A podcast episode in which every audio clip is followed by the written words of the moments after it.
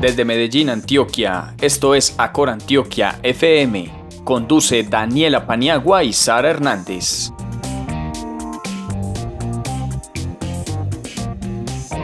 Hola a todas las personas que escuchan Acor Antioquia FM. Bienvenidos al segundo episodio de la temporada número 2 de este podcast. Dani P., ¿cómo va todo? Muy bien, Sara. Feliz de poder reencontrarme con usted y seguir con este proyecto que inició en medio del aislamiento. Es un placer. Esta temporada se viene con episodios muy interesantes, muy geniales, que vamos a disfrutar mucho. Así que espero que todos los oyentes que nos estén en este momento escuchando les guste mucho esta temporada como a nosotras nos gustó prepararla y planearla.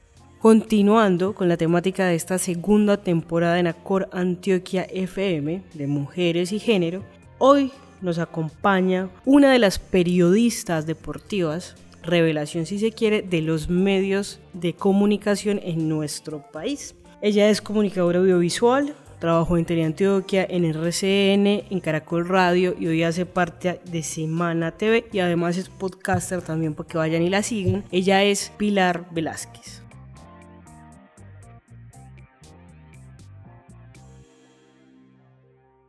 Bueno, Pilar, de antemano, muchas gracias por estar acá en Acor Antioquia. De verdad es un placer para nosotras dos tenerla por acá.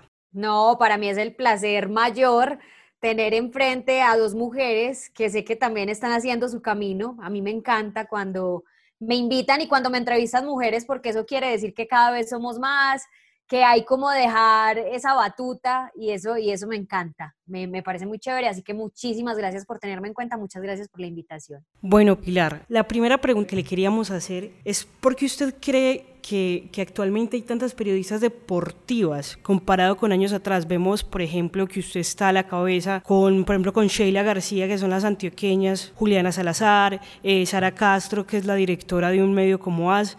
¿Qué crees que ha pasado durante todo este tiempo para que las mujeres tengamos más voz en el periodismo deportivo? Bueno, yo creo que lo primero que ha pasado es que nosotras mismas, y siempre lo digo, hemos dejado esa mentalidad machista, esa mentalidad de decir, este medio es para hombres y nos va a tocar durísimo y entonces vamos a sufrir el flagelo del machismo y ese tipo de cosas que yo creo que no van, que para mí nunca han ido. Y nos hemos preocupado más que por quejarnos de eso, por prepararnos para estar a la altura de los grandes hombres en el periodismo deportivo. Y por supuesto también hay que decir las cosas como son. Muchos de ellos son los que nos dan a nosotros esa oportunidad de estar precisamente o frente a una pantalla o en una mesa de debate y ya no se ve a la mujer, que creo que es el cambio de antes y ahora, como esa niña que se para en el set y lee los trinos o esa niña que recibe las llamadas de los oyentes, o esa niña que es la que sale y da la hora o dice tres cosas en un boletín informativo corto, no. Ya la mujer tiene voz y voto y ya le dicen, ¿usted qué piensa del partido que está jugando? Yo, por ejemplo, estoy viendo en este momento al Barcelona-Mallorca. Eh, eh, ¿qué, ¿qué, piensa usted de ese partido? Eh, ¿Cuál es para usted el mejor jugador? ¿Me entiendes? Entonces ya nos dan ese, ese, esa importancia y nos tratan muchas veces de igual a igual. Por supuesto, no por los colegas, sino por el imaginario colectivo que tenemos en Colombia, pues acá dicen, las mujeres todavía siguen diciendo, las mujeres váyanse a la cocina, laven los platos, las mujeres cuiden a los hijos. Entonces es muy difícil para nosotras cambiar ese imaginario y mostrarle al mundo o a la audiencia colombiana, televidentes, como lo quieran llamar, oigan, vengan, es que yo también sé de fútbol, yo también me estoy preparando, o yo también sé de este deporte, o yo también tengo la capacidad de comentar, o yo también tengo la capacidad de opinar denme la oportunidad, escúchenme y si no les gusta, pues fórmense sus propias opiniones, pero no vayan predispuestos. Entonces yo creo que como cerrar toda esa brecha mental que incluso nosotras mismas a veces la abrimos, ha favorecido para que ahora cada vez haya muchas más mujeres que están y que quieren estar, porque muchas todavía vienen en camino y se quieren preparar. Pilar, teniendo en cuenta lo que nos estás diciendo, ¿vos crees que hay una evolución entonces en el papel de la mujer en el periodismo deportivo actualmente en Colombia? Claro, la evolución es total porque es que no solamente, como les decía ahorita, son presentadoras que son muy lindas y salen y leen trinos y demás, sino que ustedes mismas ponían el ejemplo cuando iniciábamos. Sara Castro es la directora del diario AS. Juliana Salazar es la comentarista deportiva, creo que la única que en este momento tiene Caracol Radio. En mi caso, fui la primera mujer que fue por la emisora radial número uno de Colombia a un mundial cubriendo netamente la selección Colombia. Esa responsabilidad siempre se la habían dado a un hombre como Diego Rueda. Andrea Guerrero dirige Deportes RCN y la gente de ESPN Deportes. Liliana Salazar es una de las fundadoras de Win Sports. Sheila García para mí es la mejor reportera que tiene Colombia. Diana Rincón ha trabajado con Telemundo. Entonces uno dice, la evolución ha sido maravillosa. O sea, incluso ya hay mujeres que aunque no sean reconocidísimas en el medio, se están arriesgando, por ejemplo, algo tan bonito como narrar. O sea, que eso poco se veía. Entonces, los medios de comunicación el Día de la Mujer hicieron el ejercicio y se vieron como tres que se arriesgaron y les fue bien. Entonces, yo creo que eso es muy diciente y eso habla precisamente de, de esos pasos tan grandes que se está dando como mujeres en el periodismo deportivo. Te me adelantaste a una pregunta que te tenía que hacer. En estos momentos estás en semana, pero hasta año pasado estuviste en Caracol y veíamos la apuesta de Caracol Radio por las mujeres. Lo que tú hablas de ese especial, creo que Dani y yo estábamos en el carro cuando prendimos, creo que era un partido nacional Santa Fe. Sí, el último que se jugó cuando se cerró ya por la pandemia, ese fue el último partido que hubo en el Campín. Jugaron Nacional Santa Fe, empataron 2 a 2 y ese día dejaron a las mujeres, no solamente en Caracol Radio, sino en Colmundo también, hacer el ejercicio.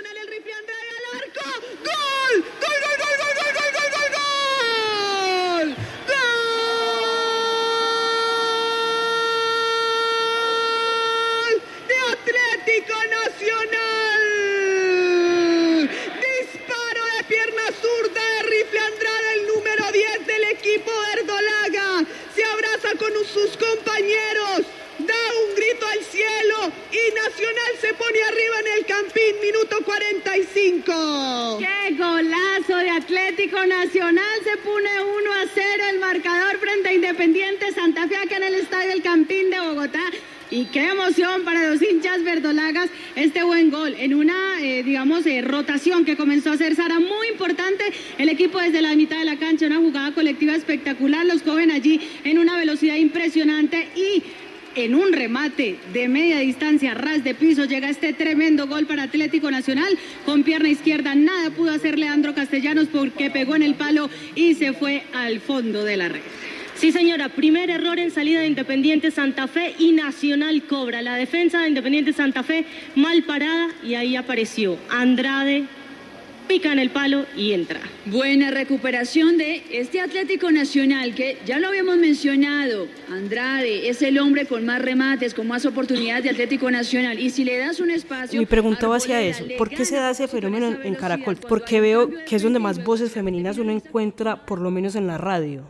Pues si voces han, han, encontrado femeninas, yo creo que también es porque ha llegado el talento femenino. Caracol es una emisora que le da mucha oportunidad a los jóvenes de hacer su práctica y no miran, vamos a meter a los programas deportivos a los hombres y a los de farándula, por ejemplo, como el que hacen en las mañanas 10 a.m. que dirige Andrés y que está ahí Flavia Dos Santos a las mujeres. De hecho, en mi paso por Caracol, Muchas veces incluso esos programas de farándula en los que hacían prácticas, los practicantes eran hombres.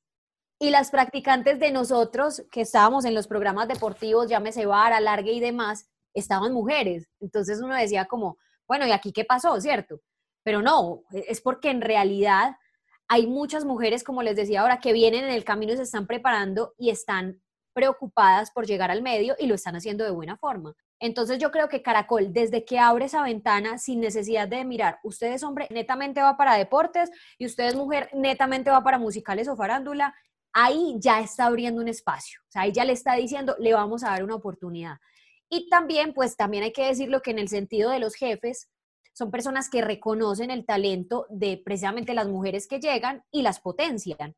Entonces, eh, me acuerdo cuando llegó Laura Díaz, Laura Díaz es la practicante que llega a la larga a reemplazar precisamente a uno de los hombres que estaba haciendo la práctica cuando nosotros nos fuimos para el Mundial. Y Laura era una mujer supremamente pilosa, o sea, sabía de producción, sabía de fútbol, sabía otros idiomas, otros deportes. Era una mujer que uno decía, esta pelada, si uno la fortalece, puede llegar muy lejos. Y tenía un plus, y es que le gustaba la narración y lo practicaba, o sea, lo practicaba en su casa no necesitó llegar a un medio para ella fortalecer precisamente esa característica que tenía. Entonces, cuando en Caracol la vieron, dijeron, no, acá tenemos un diamante en bruto, acá lo que hay es que fortalecerla. Y ella termina su práctica en el, alargue, fue en el año 2018, porque por supuesto estábamos en Rusia, ella la termina a principios de 2019. Y cuando ella acaba la práctica, lo que hacen es decirle, Laura, la vamos a seguir llamando para que usted reemplace a la gente que se vaya de vacaciones. Entonces se iba un jefe y ella llegaba a reemplazarlo, no como jefe, obviamente, pero sí a cumplir y apoyar el equipo de trabajo. Cuando nosotros iniciamos el bar, no la dieron también para que nos apoyara. Y cuando yo me fui del bar, a mí Diego me pregunta, ¿quién quiere que sea su reemplazo? Yo di dos, tres nombres entre los que estaba Jan Hane y dije, y deberían contratar de productora a Laura Díaz y Laura allá en Caracol Radio. En este momento es contratada, ya hace parte del equipo del bar. Entonces creo que también esa oportunidad de los jefes de decir, mira, sabes que vos sos buena, vení, yo te potencio, Sara, y te voy a dar esta oportunidad. Si eso no existe, porque si la brecha sigue cerrada, ah, estas mujeres qué pereza, ¿para qué más mujeres? O bueno, las mujeres no sirven. O si siguiéramos con ese imaginario que les digo que hemos ido venciendo poco a poco, pues obviamente Caracol no tuviera tanto espacio para ellas. Hablando precisamente de Noche de Copas, que es considerado, a mí también me gustó mucho, uno de los mejores programas que se hizo de Rusia 2018. ¿Cómo fue el proceso? ¿Cómo se tomó la decisión de que fueran precisamente tres mujeres las que lideraran el proyecto? No, eso no fue en Rusia, eso fue en la Copa América de Brasil. Sí, Copa América, perdón, sí, Copa América. resulta que en Caracol se había tomado una decisión de hacer en algún momento lo que se hizo el Día de la Mujer, pero solo el Día de la Mujer. Entonces, el Día de la Mujer, todos los espacios los iban a hacer mujeres, hasta que un día uno de los jefes dijo como, ¿y por qué? Como etiquetarlas. Entonces, el Día de la Mujer, las mujeres dirigen, no, o sea, no, no hay otros días para que las mujeres muestren su talento. Y se empezó a fraguar ese proyecto de Brasil para que nosotras hiciéramos una hora de lo que le correspondía a la largue. Recuerden que el programa se hacía de 9 a 10 de la noche y después cogía la larga y complementaba su hora de 10 a 11 de la noche. Y éramos las tres mujeres que teníamos el talento en Caracol como la batuta. Juliana Salazar, por supuesto, con su comentario, Sara Castro, que también sabe muchísimo de fútbol, pero además tiene mucha autoridad por ser directora de un medio tan importante que además se lee en España. Y pues yo que era la única eh, que estaba como metida en un panel de opinión como tal. Sara Juliana, ¿qué van a hacer durante la Copa América? Nos vamos a Brasil, vamos a estar cerca de los jugadores, buscando la noticia, cubriendo cada detalle. Analizando y viendo fútbol todo el día. No, pues obvio, pero yo les tengo una mejor invitación. Yo eso estoy para dónde va. Quiere que hagamos lo que más nos gusta, lo que sabemos. Analizar, debatir y hablar de fútbol. ¿Y saben dónde? Pues ¿dónde más? En Caracol Radio. Nos dijeron, bueno, acá tenemos muchas fortalezas, además yo era productora del bar, las fortalezas que se necesitan normalmente en un equipo de 5 o 10 personas, incluso, las tienen ellas, ¿por qué no juntamos esas fortalezas? Y de hecho, cuando se hace ese proyecto, a Laura, yo la pido porque deciden quiénes van a viajar. Yo ya había ido al Mundial de Rusia, era lo normal que no me tocara viajar a Brasil. A Juli le dan la oportunidad de ir, además porque iba como comentarista y Sara siempre viaja a todos a, todos los eventos grandes, por supuesto, por su medio. Entonces, con ellas dos allá en Brasil, yo no necesitaba viajar y yo les dije, yo me quedo acá encargada, yo hago producción, también hago parte de la mesa, pero necesito dos personas que me apoyen. Me prestaron uno de los practicantes de Caracol y me dejaron, dejaron contratar una persona y esa persona que contratamos fue Laura. Entonces, cada una tenía un papel muy importante. Juliana era la cabeza, era la directora de todo lo que se hacía en el proyecto de Noche de Copa. Sara era la que daba la opinión fuerte y sobre todo hablaba mucho más de táctica porque Sara es, Sara se puede sentar con Iván Mejía, Hernán Peláez y el que sea y sé que les da, o sea, o los iguala o les da sopa y seco, una de dos. Ella es una mujer que sabe mucho, mucho, muchísimo, muchísimo. Además que Sara también ha estudiado política, sabe un poco de, de psicología, entonces como que en, lo global entiende mucho lo que es el fútbol. Y pues yo que tengo mi, posibilidad de hacer producción, acercarme muy fácil a los personajes, que tengo fuentes, como que todas esas fortalezas logramos unirlas. A nosotros no nos dijeron, ustedes tienen que hacer esto y esto y esto y esto y esto. No. A nosotras nos dijeron cómo quieren hacer el programa. Incluso a nosotros nos dieron la autorización de Caracol, que era muy difícil lograrlo, que todas las voces exclusivas salieran en Noche de Copa. Es decir, estaba jugando, no sé, Brasil-Colombia y digamos, Dios no lo quiera, Falcao se volvía a lesionar. Entonces, el médico daba un parte médico sobre lo que le pasaba a Falcao. Esa voz exclusivamente iba para Noche de Copa, a menos que pasara, pues digamos, en la tarde cuando se estaba haciendo el bar o que pasara en la mañana cuando se estaba haciendo 6 AM, pues una voz ya no se puede guardar tanto tiempo, ¿cierto? Pero generalmente todo lo bueno que se producía desde Caracol, desde Brasil, iba para Noche de Copa. Y eso también nos dio un ánimo de decir, bueno, tenemos una responsabilidad ni la hijo de madre. Y bueno, logramos hacer un, un, complemento muy bacano, muy bacano porque no solamente eran personajes que salían desde Brasil, sino que yo me tomé la responsabilidad de llamar a los mejores personajes que pudiéramos y llevarlos a la cabina o incluso a personajes internacionales que nos aportaran en el programa. Y fue un hit fue un hit, incluso cuando yo salí de Caracol, la propuesta de seguir Noche de Copa estaba, pero al final no sé qué pasó, porque obviamente me fui. Pero sí, fue un proyecto, la verdad, muy, muy lindo, que aprovechamos mucho y yo creo que a la gente le gustó. La gente todavía cuando, cuando sabe quiénes somos nosotras o nos reconocen y nos dicen, ay, ¿qué pasó con Noche de Copa? ¿Por qué no volvió Noche de Copa? Y eso es satisfactorio. Eso es, eso es bonito porque quiere decir que quedamos en la mente de las personas. Entonces, bueno, nada, pues un poquito de resumen de lo que fue ese programa tan bonito. Bueno, y entrando, digamos, a, otro tema, Pilar, ¿usted cree que de pronto ser mujer en el periodismo deportivo le ha traído ventajas o desventajas o, cómo es el tema? Lo que te decía ahorita, eso es mental. O sea, eso es de yo me limito y digo, soy mujer y me van a mandar a lavar los platos, pues ya entro perdiendo porque entro predispuesta. ¿Cuál es el reto de la mujer? Si bien al principio les decía que el imaginario es muy grande y es muy machista, sobre todo en las audiencias más que en los medios de comunicación, porque si no, no estuviéramos tantas trabajando acá. El reto de nosotras es prepararnos. O sea, nosotras nos toca un poquito más de preparación, un poquito más de esfuerzo, un poquito más de dedicación, de constancia a lo que es esta profesión. Miren, ustedes no ganan ni por bonitas ni pierden por feas. Eso también es una cosa que uno se tiene que quitar de la cabeza. Usted demuestra que es buena trabajando, preparándose, yendo a la cancha, viendo partidos, leyendo. Todo eso es lo que te hace marcar la diferencia en el medio. Y no importa si estás al lado de los grandes periodistas deportivos de este país, eso no importa. Lo que importa es que vos con tu trabajo demuestres que tenés capacidades. Las capacidades no llegan solas. O sea, un día no llega una palomita blanca y se le para aquí a usted y le dice, le doy la capacidad de narrar y usted sale narrando. No.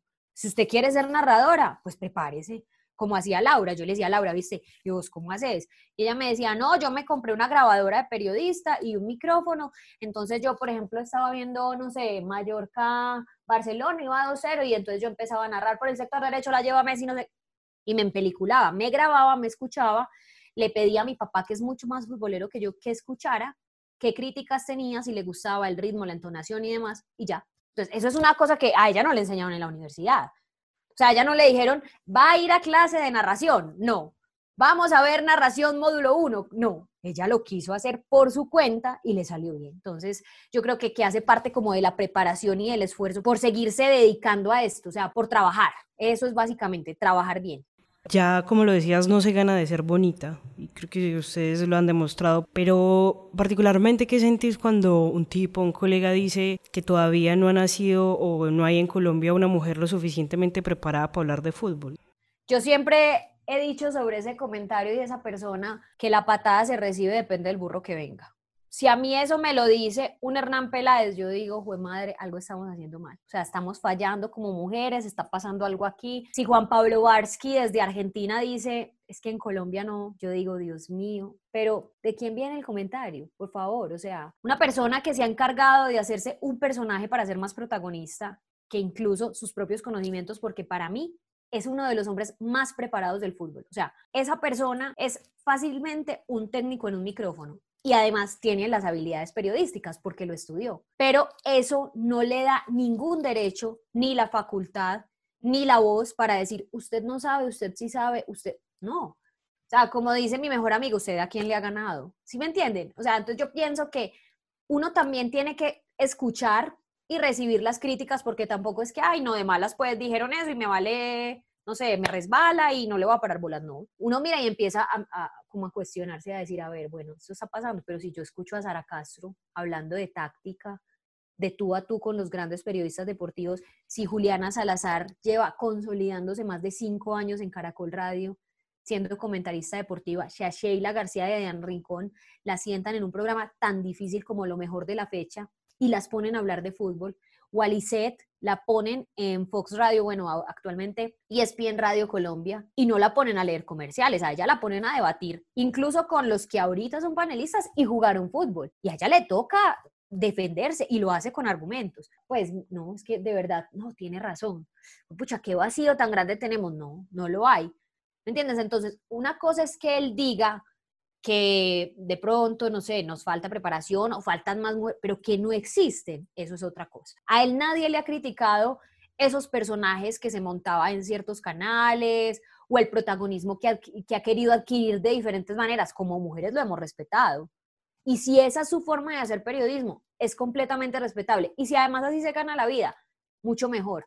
Y si además así es conocido como uno de los que más sabe de fútbol, también respetable. Pero ¿quiénes somos nosotras, por ejemplo, para criticar lo que él hace? Entonces yo creo que también hay que mirar de parte y parte y de dónde vienen esas críticas para de pronto uno asustarse, cuestionarse siempre, siempre, con cada comentario, positivo, negativo, porque así a te digan, es que vos sos la mejor periodista deportiva y uno empieza a analizar, ¿será que sí?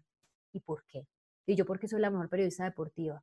A ver, yo sé esto, de esto, esto, esto, esto, no me falta eso. ¿Sí me entienden? Entonces yo creo que uno también tiene que evaluar eso, lo bueno y lo malo, y absorber, coger lo bueno y coger lo malo. Lo bueno para de pronto fomentarlo, potencializarlo, fortalecerlo y aplicarlo. Lo malo para decir definitivamente yo no quiero ser así. Y esto me sirve de ejemplo para yo no hacer las cosas así y ya. Eh, Pilar, ¿qué ha sido lo más gratificante de ser periodista en estos años que llevas de experiencia? Pues para mí, yo podría decirles los viajes, no. Para mí lo más gratificante de ser periodista es saber que ustedes vienen en esa camada y que muchas de ustedes, y esto puede sonar muy agrandado, quieren ser como nosotras las que estamos aquí. Yo siento que todavía no he llegado y que me falta mucho. Y me falta muchísima preparación porque yo les digo, yo no sé de todos los deportes. Yo sé lo básico de ciertas cosas, pero me falta también seguirme preparando y puede sonar a excusa lo que sea el afán del día a día y también, eh, digamos, los medios y de acuerdo a sus necesidades y a lo que dicen, eso no vende, pues uno también, digamos que le dedica cierto tiempo más al fútbol que a otras cosas. Y eso es muy cuestionable para, para mí. Como mujer, yo me lo cuestiono todos los días. Y trato también de leer muchas veces de tenis o de golf o o de ese tipo de cosas para seguirme preparando y no dejar como en el olvido esos otros deportes. Pero para mí es muy gratificante que ya no hablan solamente de una Liliana Salazar o que ya no hablan de una Claudia Elena Hernández, sino que es que miren, yo, yo, les digo esto, de verdad, para mí es muy gratificante que ustedes me llamen a mí, porque es que hay muchas mujeres periodistas deportivas. Ustedes pudieron llamar a X o a Y y me llamaron a mí.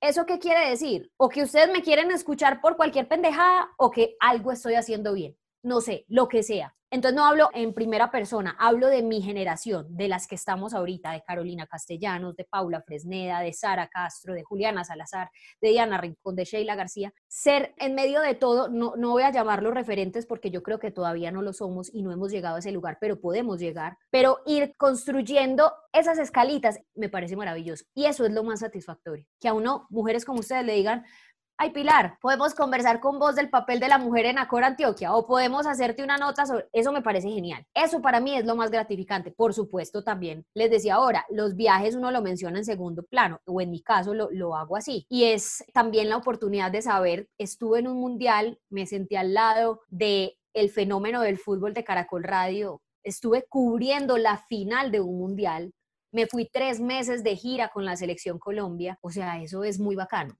tener la oportunidad de haber trabajado en los medios grandes, en RCN Televisión, en la reportería en Antioquia, eso es súper gratificante y me la entregaron a mí sola, deportes. O sea, a mí nadie me ayudaba, a mí me tocaba sola rebuscarme mis notas, cubrir las finales y demás. Después venir y sentarme en uno de los programas más importantes que ha tenido la radio en cuanto a deportes como el alargue, que ha tenido muchísima trayectoria, que estuvo Marocco, César Augusto Londoño, bueno, no sé si se acuerdan de esa época ustedes. Entonces, imagínate, o sea, uno hacer parte de eso y uno dice, bueno, chévere, porque algo estoy haciendo bien. Y obviamente me falta mucho por mejorar, se los digo. Siempre lo pongo por encima, no, no se puede creer todo el cuento de entrada. Y ahora estar en la revista Semana con una periodista que puede que guste o no guste o genere sus opiniones como Vicky Dávila, pero estar en una marca como Semana, también creo que, habla bien de lo, de lo que hemos hecho como mujeres. Entonces, eso es muy satisfactorio, hacer bien el trabajo para que las que vengan tengan las puertas abiertas, porque si nosotros hacemos mal el trabajo, ustedes no pueden entrar.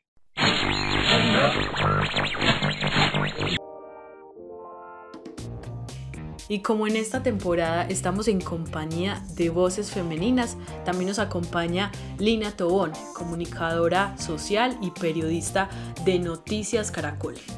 Respecto a la pregunta que falta para que las mujeres seamos más visibles en el periodismo deportivo en Colombia, yo quisiera desligarme un poquito del enfoque de género de la pregunta para responder de una manera más global frente a la rama del periodismo deportivo en Colombia, porque para nadie es un secreto que son muy pocos los periodistas de nuestro país que se han dedicado a especializarse, a conocer a profundidad, a estudiar y a vibrar también, porque desde la pasión también se transmite otros deportes diferentes al fútbol. Claro, son una cantidad de variables considerables para tener en cuenta, pues el fútbol es el deporte más popular, priorizado por muchos medios, pero si uno se pone a hacer un análisis de esos periodistas deportivos que destacan, tanto hombres como mujeres en diferentes canales, son aquellos que tienen mayor conocimiento respecto a otro tipo de deportes diferentes al fútbol. Porque si hablamos en realidad de la participación femenina, yo creo que este es un lugar que nos hemos ganado a pulso y que es una realidad presentadoras, expertas en diferentes mundiales de fútbol, como reporteras, también como narradoras. En el último mundial de fútbol lo vimos, Vicky Sparks de la BBC, Ali Wagner que trabaja para la Fox, que incluso no iban como reporteras, sino como narradoras, pero de fútbol. Yo creo que, que la pregunta, más allá de qué nos falta como mujeres, es qué nos falta como profesionales.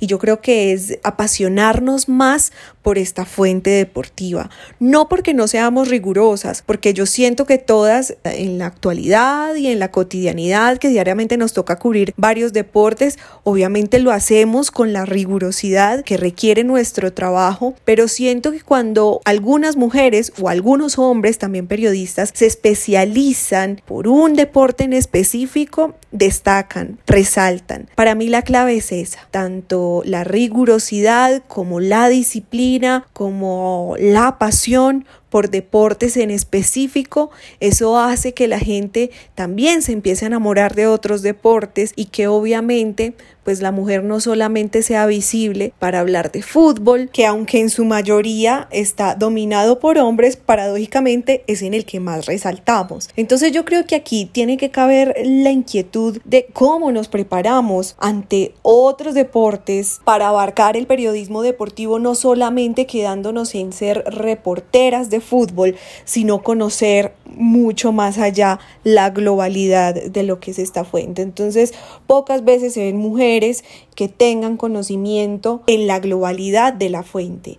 Entonces, no es solamente conocer de fútbol, es conocer de rugby y saber que es un flanker o una ala, es saber de tiro con arco y saber que hay aperturas de tiro que pueden ser flamencos, mediterráneos o de pulgar, es saber de natación artística, conocer las posiciones, qué tipos de ejercicios hay, si son individuales, si son dúos, si son en equipos, si son combos o si es un combinado libre, que puede ser una sanción o que no. Hablemos, por ejemplo, de, de la terminología del levantamiento de pesas, que es un envión, que es un agarre, qué tipo de sujeciones hay. Yo creo que cuando hablamos de periodismo deportivo hay que ir más allá del fútbol y por eso desde el inicio quise desligarlo del tema de género porque para mí las mujeres ya tienen un protagonismo un protagonismo que se ha ido cultivando con los años, que cada vez toma más fuerza y que ahora lo que falta es nutrirlo de conocimiento, conocimiento que también se gana a partir de la experiencia, pero que también requiere dedicación, no solo dedicarnos a reportar, la noticia del momento, sino verdaderamente. Si estamos comprometidas y comprometidos con la fuente, es conocer a profundidad esa fuente para así poderlo transmitir mejor y finalmente poder hablar con experticia de lo que es esta fuente de manera general, no quedarnos solo en el fútbol.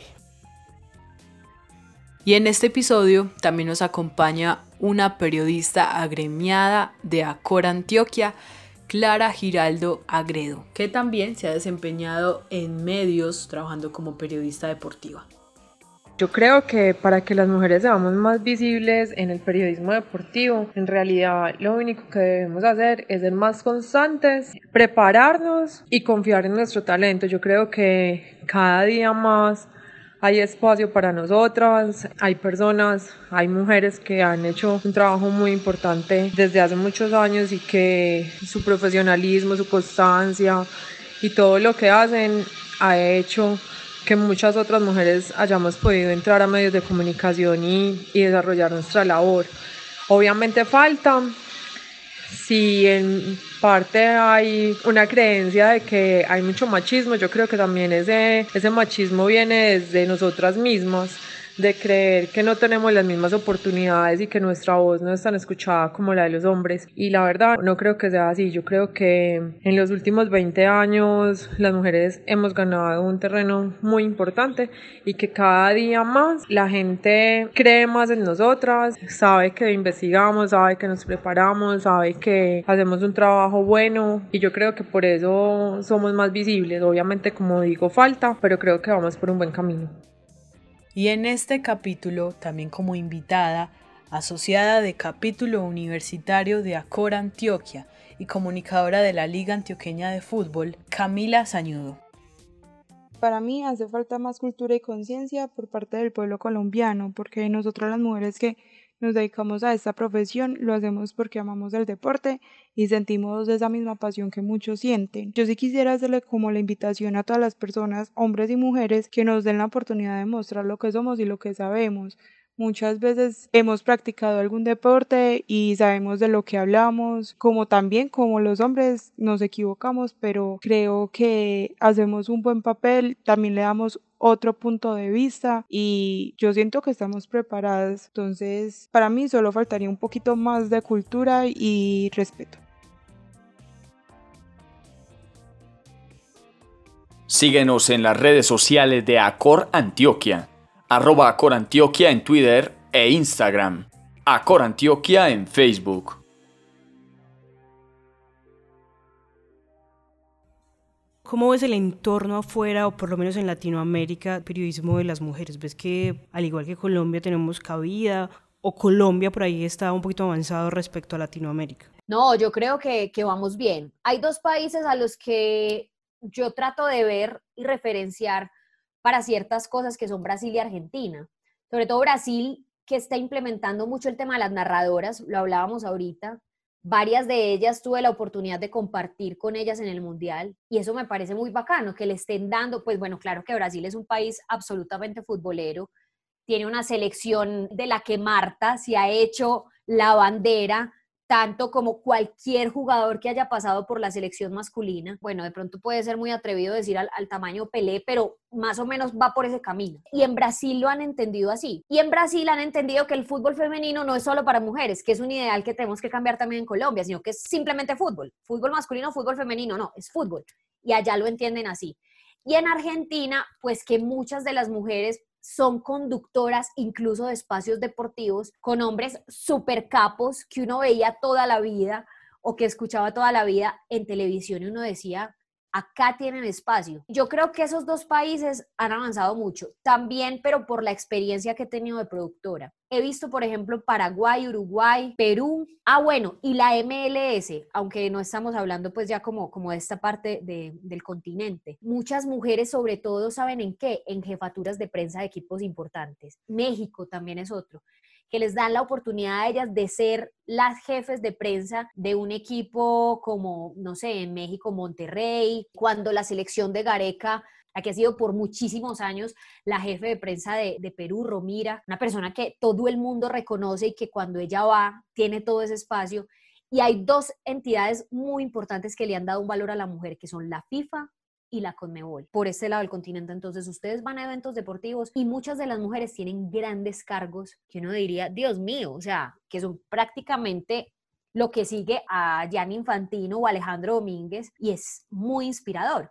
Entonces yo creo que vamos bien. No sé qué faltará porque no conozco en esos países cuáles son los baches. Lo que sí puedo decir que en términos generales se puede mejorar y yo siempre lo discuto y lo, y lo hablo de esta manera y es el fútbol femenino más allá que el periodismo deportivo femenino, es el fútbol femenino como tal. Y eso también hace parte de la responsabilidad de nosotros los medios. Pilar, para ir terminando, un mensaje clave que te gustaría que los las oyentes de, de Acor Antioquia FM escucharan, porque también tienen sueños como nosotras y como usted también los tiene y los tuvo en algún momento. No, yo pienso que soñar es, es, muy bonito, es, soñar es maravilloso, además como dicen las abuelas, eso es gratis, pero se tiene que construir el sueño, entonces trabajar, estudiar, prepararse, y hay una cosa que yo le critico mucho a las nuevas generaciones y que intento cuando tengo estos espacios de transmitírselos y es, no se queden simplemente detrás de un teclado, no se queden simplemente en las redes sociales, que ahora es una moda y es muy común y todos somos técnicos de fútbol en, en, en, Twitter o somos jueces de X o Y tema en redes sociales. Yo pienso que la reportería es algo que te va a fortalecer mucho. Siempre lo he dicho, estar en la cancha con la gente, no importa si es en la cancha, porque estamos hablando de periodismo deportivo, pero siempre recuerden que todos somos periodistas. O sea, nosotros somos periodistas y el apellido es deportivo porque fue la línea por la que nos enfocamos, pero tenemos que tener la capacidad también de hablar en algún momento, ir a entrevistar a, no sé, Álvaro Uribe Vélez, ¿por qué no? O si estamos hablando de religión, ir a entrevistar al Papa, ¿por qué no? Entonces es eso, es también no quedarse ahí sentados esperando a que la información llegue a través de redes sociales o de 150, no sé cuántos caracteres tiene ahorita Twitter, sino también tirar teléfono, buscar, llamar fuentes, construir la noticia. Ese es mi consejo. Yo creo que desde ahí se parte para ser un buen periodista. La calle, la universidad, más allá de que nos dé todas las bases educativas, creo que de verdad es muy importante que la calle también te vaya educando, la universidad de la calle, como decimos en Antioquia. ¿Crees que va a haber fútbol femenino en este 2020? Yo no veo factible, sobre todo por todo esto de la pandemia, que eso sí no es culpable nadie, hay que decirlo, eh, que frenó ese proyecto que se iba a arrancar en abril, recordemos, iba, iba a arrancar la liga femenina, que tenía 18 equipos ya listos para la competencia, ya tenía su fixture, ya tenía como todo, todo organizado, pero sin embargo tenía muchos vacíos, en el sentido en que muchos de los equipos contrataban a cinco o seis jugadoras de 22, de 22, y al resto lo que les daban era subsidios de económicos, de transporte o incluso los mismos hombres les ayudaban con mercados. Eso no puede pasar. O sea, hay que dignificar esa profesión. Yo veo que todavía estamos muy lejos, muy lejos. Yo soy de las abanderadas y ustedes me ven a mí peleando en redes sociales pues por por las mujeres y siempre estoy con ellas y las escucho y las llamo y estoy en constante comunicación y si sale un protocolo siempre tiro por el lado femenino también. Pero no es solamente una responsabilidad mía o de las pocas que queremos, porque les repito, acá el imaginario es, es que las mujeres son las que tienen que luchar por el fútbol femenino. No, o sea, eso tiene que cambiar.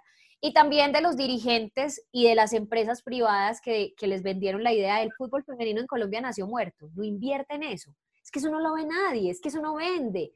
Pero ustedes van a un partido de fútbol femenino. O sea, ustedes han ido y han visto cómo juega Santa Fe, cómo juega Equidad, cómo juega Nacional. No, no saben, no tienen ni idea.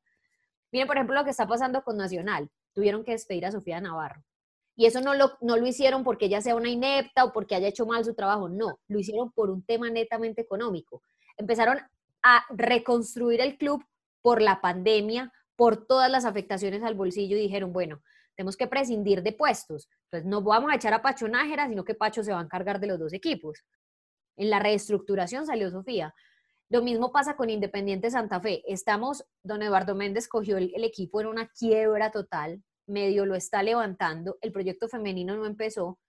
¿Qué dijo? Le voy a reducir el sueldo a las niñas, vamos a rebajarles un poquito al menos al 50%, pero eso después va a ser retroactivo. América de Cali también empezó a hacer ajustes. Es muy difícil, es muy difícil porque además es un proyecto que no ha nacido este año. Entonces, claro, es más fácil apostarle a un proyecto masculino y eso yo lo entiendo, que ya está en curso y que en este momento está en stop a uno que ni siquiera había empezado. Es muy triste, la verdad es, es muy difícil, es muy difícil hablar del fútbol femenino, muy doloroso, pero la lucha tiene que seguir.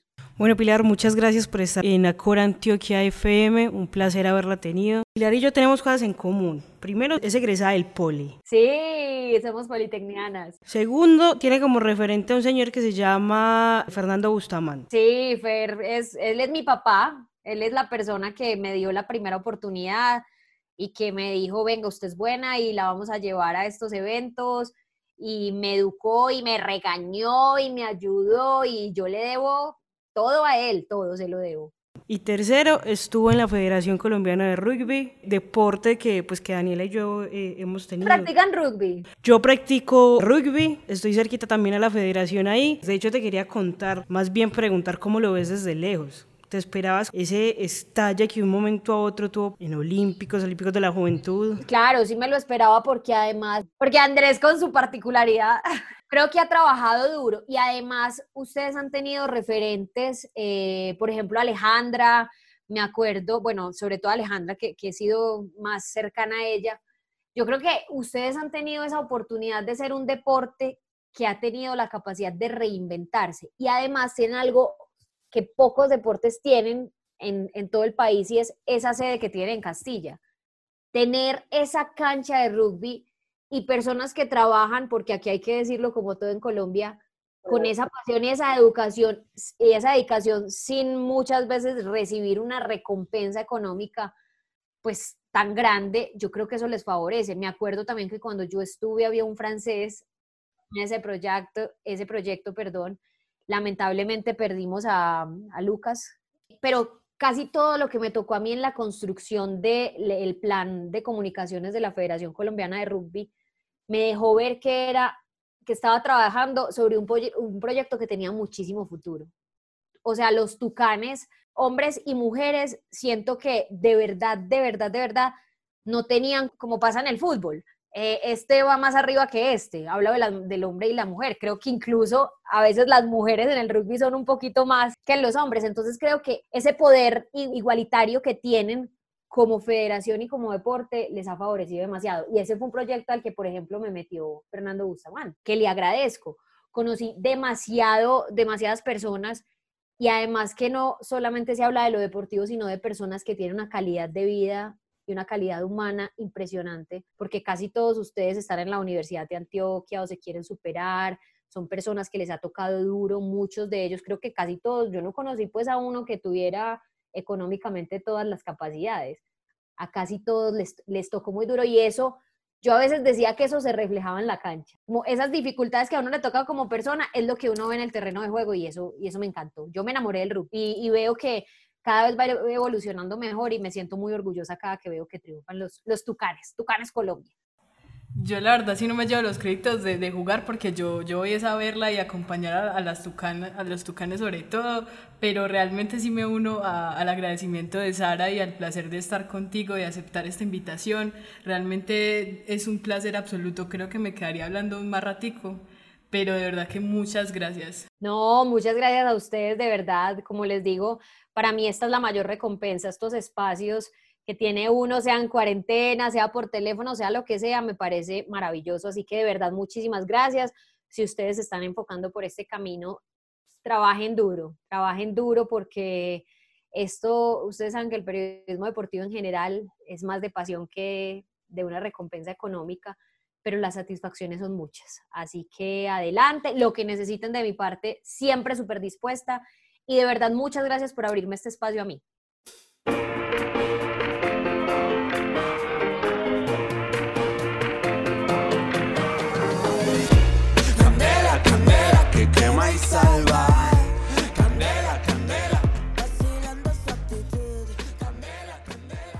Dani P., conclusiones de, de esta conversación con Pilar Velázquez. Bueno, la verdad yo me quedo con una emoción. Yo no sé si, si es posible poder hablar de ese sentimiento en este momento, pero realmente encontrar y poder escuchar de una mujer que que ha llevado su camino por el periodismo deportivo y saber que también está trabajando mucho para que muchas, valga la redundancia, también trabajen para sobresalir, para narrar, para comentar. Eso me llena mucho de alegría y espero que a los oyentes de Acor Antioquia FM este episodio también les haya gustado tanto como a nosotras. Y un abrazo. Nuevamente muchas gracias. Es un placer hacer este programa con usted y un saludo muy especial para las personas que escuchan Acor Antioquia FM.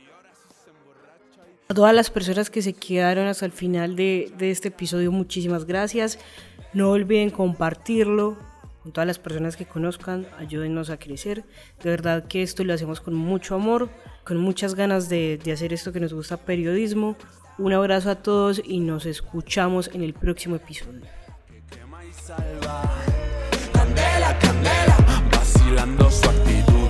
Candela, candela, que quema y salva. Pero está bailando.